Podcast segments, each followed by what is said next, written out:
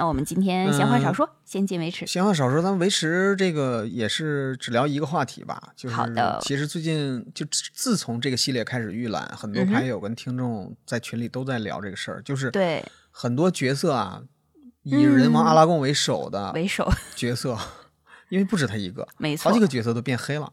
对对对，就是你看这个牌的时候，你就仿佛是阿尔文和那个那个谁站在一起，和那个泰菲利站在一起。对，他应该应该说是泰菲利和那个谁，他的那个叫尤伊拉。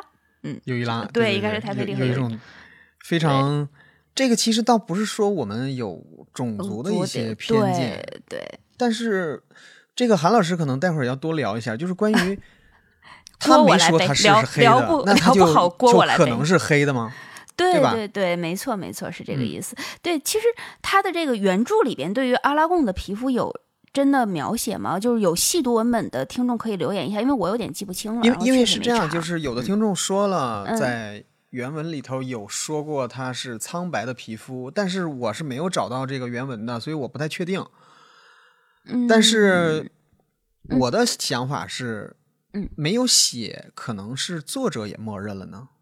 对对对，就像比如说我们写一个中国的小说，你不会就是现当代的作家，你看无论是余华或者莫言，他不会额外的强调这是人有一个黄色的皮肤。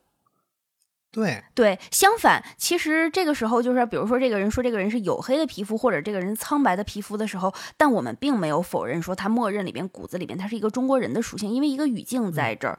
那包括像这个整个这个中土世界里边，如果作者其实他本身并没有额外强调什么东西的话，是不是就像老大刚才说的，意味着他本身就符合他的民族的一种期待心理？对，所以说，嗯呃，之前在群里头有一个听友，嗯，就抛了一个梗嘛，就是嗯说这个阿拉贡变黑人，给他的感觉就是李世民变成黑人了，啊、就其实是对对对，就是我我懂，就是文文化的那一种倒错感会特别的惊讶。对，就你也没说他是不是黑人，但是你说他是黑人，你就觉得不对。对，所以这个事情就是，当哈利波特和那个他的那个续集《哈利波特和受诅咒的孩子》搬上伦敦舞嗯台的时候，当时赫敏的那个成年赫敏的演员不就选了一个黑人嘛？然后嗯当时罗琳还要特意在推上说，就出来说啊，赫敏，我说她是棕色的皮肤，说她是大板牙，但是我从来没有我说她棕色头发、大板牙子，很聪明，但我从来没有说过赫敏。的皮肤肤色呀，所以她完全可以是一个黑人呢。但这就是一个诡辩。我觉得罗琳阿姨就后面怎么样，咱们先不谈，就就是，但她这一个坦率的讲，身为一个作者，她太知道阅读心理和阅读期待的情况下，她要做这种诡辩，本身这就不是伤害，比如说伤害谁的心理，而是你不能把读者们当傻子。是的，对，但其实所以说，嗯，啊，没事儿，老大先说。我我是说，我们就要么就干脆进抓牌，因为我们今天抓牌步骤也是就着这个话题想到的，没就是错我们选的这就是新婚燕尔阿拉贡与阿尔文对，就是也可以叫做星期三的阿拉贡与阿尔吧？嗯，就这张其实是是我们临时想出来的。嗯，嗯，就是也是因为想聊这个话题吧。对，但其实聊这个话题还好，就是在大陆咱们国内的语境下来讲，我觉得咱们还是能够不能说秉持一个相对客观，但是咱们可以在不把自己卷进去的情况下聊。坦率讲，这个话题是有一点点的，嗯，我觉得有一点点的敏感的，但是敏感，对对，但是今天既然说到这儿了，而且也是确实有听友在聊到这个，咱们就嗯，不妨就是说，就是就是把话聊开了。我的感觉就嗯是，我们也是一家之言，就是愿意跟大家去做这样一个讨论。嗯，对这韩老师有什么？我我先问一下，这这张牌就没有什么用处了，是吗？这牌就不说了吧，这牌确实是没啥用，没什么用处。对，其实嗯就是一个我六费的三六的传奇警戒生物，然后，然后 带着其三个类别还是这个多说一点吧。嗯，自从他们把好几个角色放到嗯一个传奇生物上的嗯，之后，对，我就觉得这个类别已经没有什么意义了。人类妖精，人类妖精可能可能对他们两个来说，真正有意义的那个类别是贵族，就就这个还能统摄一下。对，而且、就是而且真的就是 我我现在能体会到那些翻译牌的那些译者们的痛苦，以及对这个排版的这些人的这个痛苦。就随嗯着两两结合之后，整个这个可能这个边框要容不下了。对，这还好，这是起码是他他好歹是俩人啊，阿拉贡与阿尔文，这就七个字了。对对对，有一些角色一个人就就好几个字了。对，但其实新婚燕尔是一个形容词，所以理论上讲，它还可以再加一个的。但如果加一个的的话。对你，你后面就后方面就放放不下了。对，其实我们说就聊到这个问题，就是刚才我们说到，对于一些默认的这样子的一种角色，他的这种所谓的这种皮肤上的黑化，其实这个大家是最近是能看到，这个在影视作品里边，好像对他已经开始变成了一个常态。对于我们来说的话，就是相当于因为目前为止还没有完全波及到中国，所以大家其实很多时候我们一方面会痛心疾首，觉得毁经典；另外一方面，其实很多人是在可能会不会有人在当笑话看？我觉得可能大大部分有，比如说说到白人政治正确呀、白左幼稚病啊等等。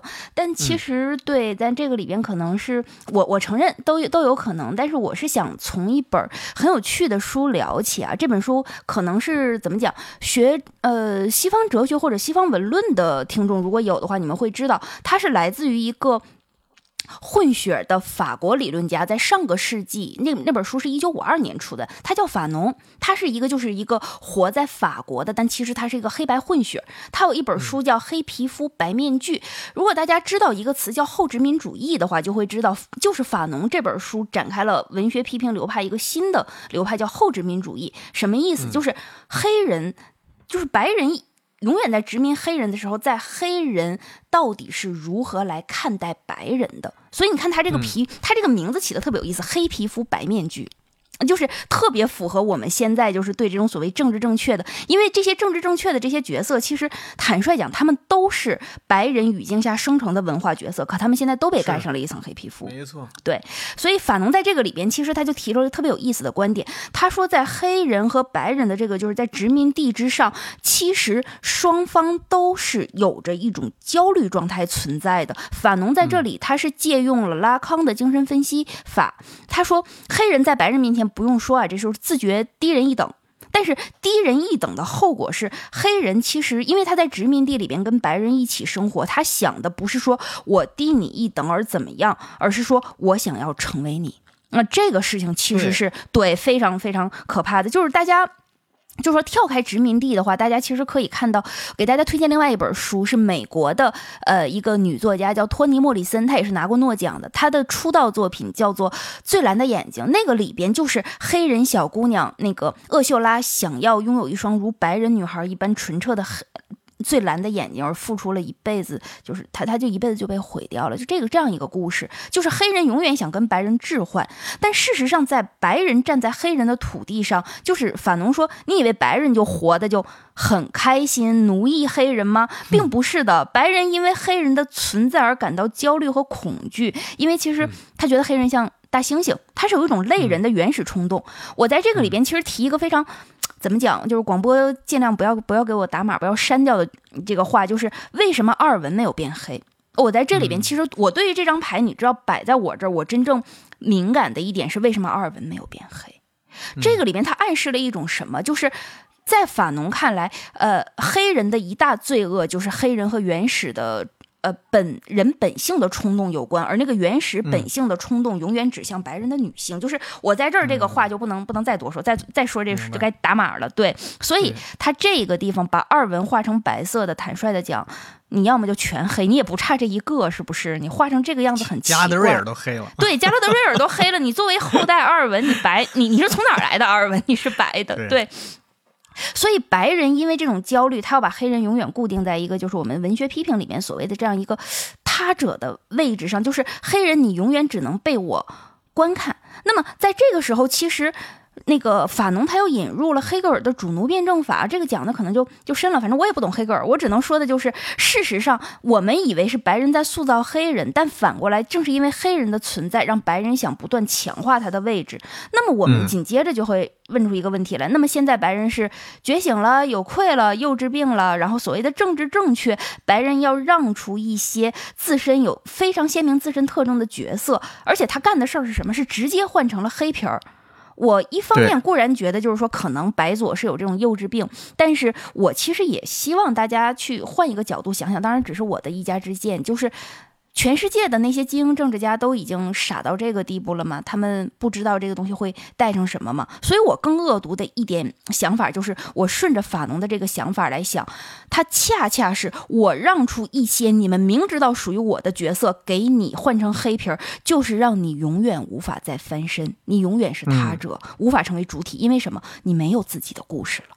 是对我把我对这这个我觉得他有这种阴暗的可能性。我一直是这样想的。哇，跟老大一个想法，我好荣幸，好荣幸。对，也就是说，嗯，你老大说没事儿，你您先说。就是我我我插一句，就是我我同意这个观点，就是我一直认为他并不是为了真正的去解决这个矛盾。对，同意。而是一方面就是看上去是在解决矛盾，但实际上是在激化矛盾，甚至是在。在就是看上去是没有在消除歧视，但但是实际上是最恶毒的歧视。没错，没错，它其实暗含了一种，就是你只有套上我的英雄外衣，才能成为英雄。嗯，对，就是我把我的英雄让你让给你，你随便贴皮儿，但所有人知都知道亚瑟王和他的妻子不可能是黑的。那么我们就对那些那些英雄，那些英雄他不可能是黑色的，因为。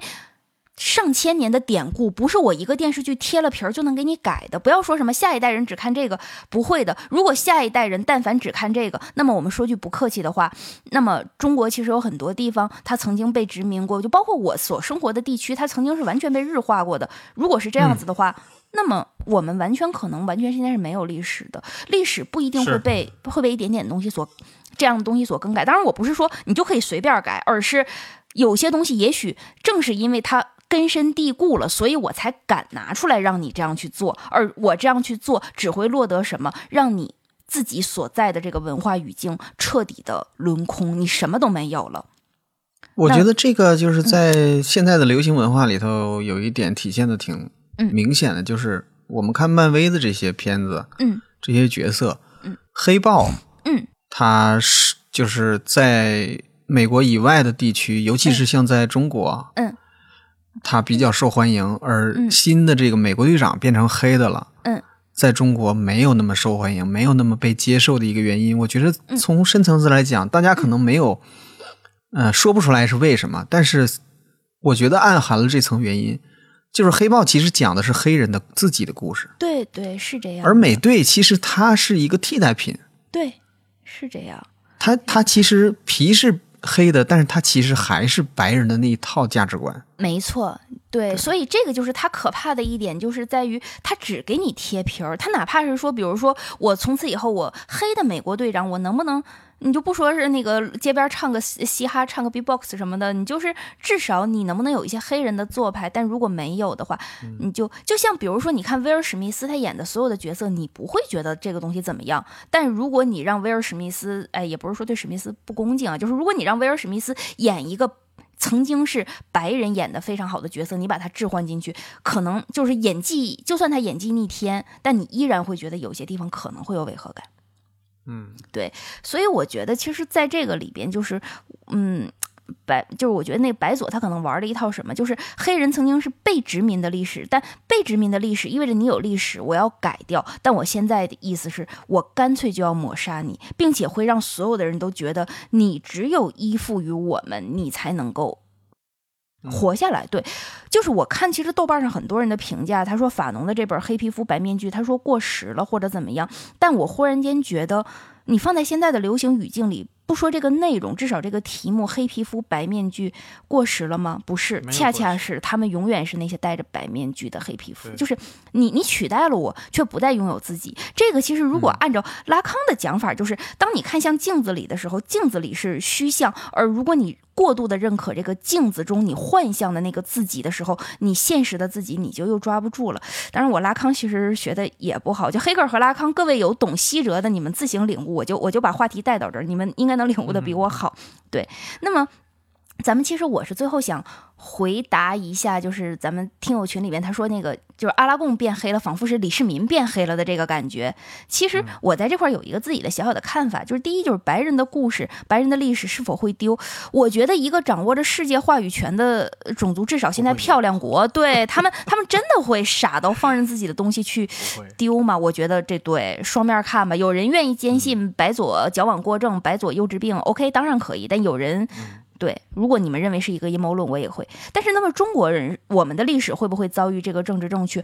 我个人觉得分情况，因为恰恰是黑人是彻底被殖民了的，所以他在对于白皮儿的这个渴求，他是有一个深层的呃心理文化机制，就这种集体文化机制的。而其实我们没有，我们在这里边，咱们不是说政治正确，就国内政治正确或者怎么样，我们一直提文化自信或者怎么样。但事实上，恰恰我觉得是因为我们没有百分之百被殖民，我们自己的文化一直都。都传承着，我们缺乏这种渴求和替换心理。你把李世民替换成无论还是黑的还是白的，你都会觉得很奇怪，因为我们知道我们的历史是什么。是的，对，所以其实其实，在这一点上，我倒觉得就是说，能能理解，就是说阿拉贡变黑了，仿佛李世民变黑了。但是，呃，我我猜，可能目前为止，他们还真的不太真的敢把李世民变黑了。当然，如果真变了的话，那该闹肯定是要闹的。你敢这个样子？那是不行的，对。但目前为止，对他们可能恰恰就是抓住了黑人这一种，他太想要一个独立，而这种太想之下，他可能最后就是已经是什么都作为一种救命稻草。好，那你想要，我就给你这个看起来最丰富的，我们把我们这个历史的宝藏打开，都给你用。给你。对。但其实最后是什么呢？无非就是落得一个笑柄吧。对我，我有可能是这样子一点点的自己的看法，就是大家有什么看法都可以留言，这个是一个开放式的讨论吧。对，主要是这个话题我们也不敢聊的太对对对，就聊聊到聊到这儿就好，就聊到这儿就好。对对对，差不多了。这个我觉得咱们俩这个已经挺大胆的了，嗯。是。如果端丈在这儿的话，我觉得我应该调侃一下，就是说，嗯，现在连阿拉贡也长得越来越像他了。对，这个真是啊，这真是真是是有点。对，皮肤断杖皮肤还没这么黑。对，断杖像阿拉贡，像太妃丽，然后你看这个人物都可以连。断杖再黑一点，下次我就把风华领主贴上，让你再不出来，你再不出来，我就把风华领主贴出来。都变得不是人了，都。对对对，好，那我们是打算进行的阶段。好的，今天任务确实是蛮蛮重，今天任务艰巨啊，嗯，那是，嗯。